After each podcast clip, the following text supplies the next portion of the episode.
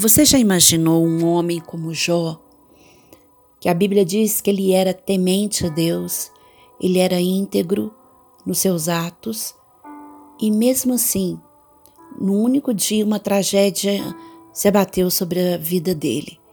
Ele perdeu dez filhos por causa de um furacão.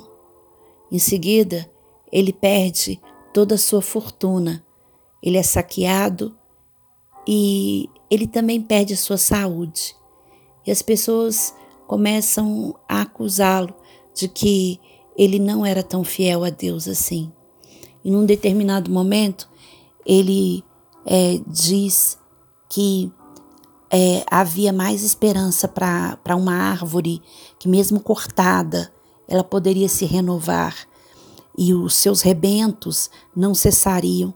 Se ela envelhecer, na terra ela tem a sua raiz, e se no chão morrer o seu tronco, ao cheiro das águas ela irá brotar.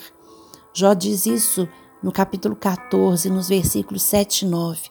Ele estava se perguntando: né, existe esperança para aquele que sofre? Essa era a pergunta de Jó, porque para a árvore há esperança. Talvez seja a sua pergunta nesse dia.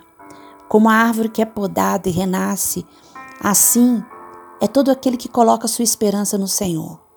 Porque o Senhor, ele nos diz: em vos converterdes, em sossegardes está a vossa salvação.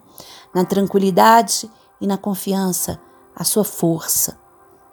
Se a sua raiz envelheceu, secou, aquele que é a água da vida, Jesus, está bem próximo hoje para reacender a esperança em você. Resta esperança para você.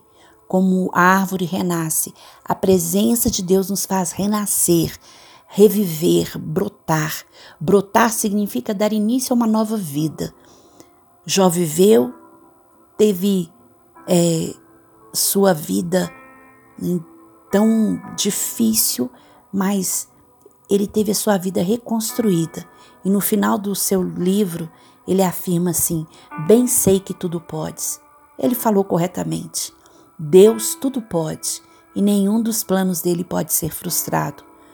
Somente confie e você verá a salvação do Senhor.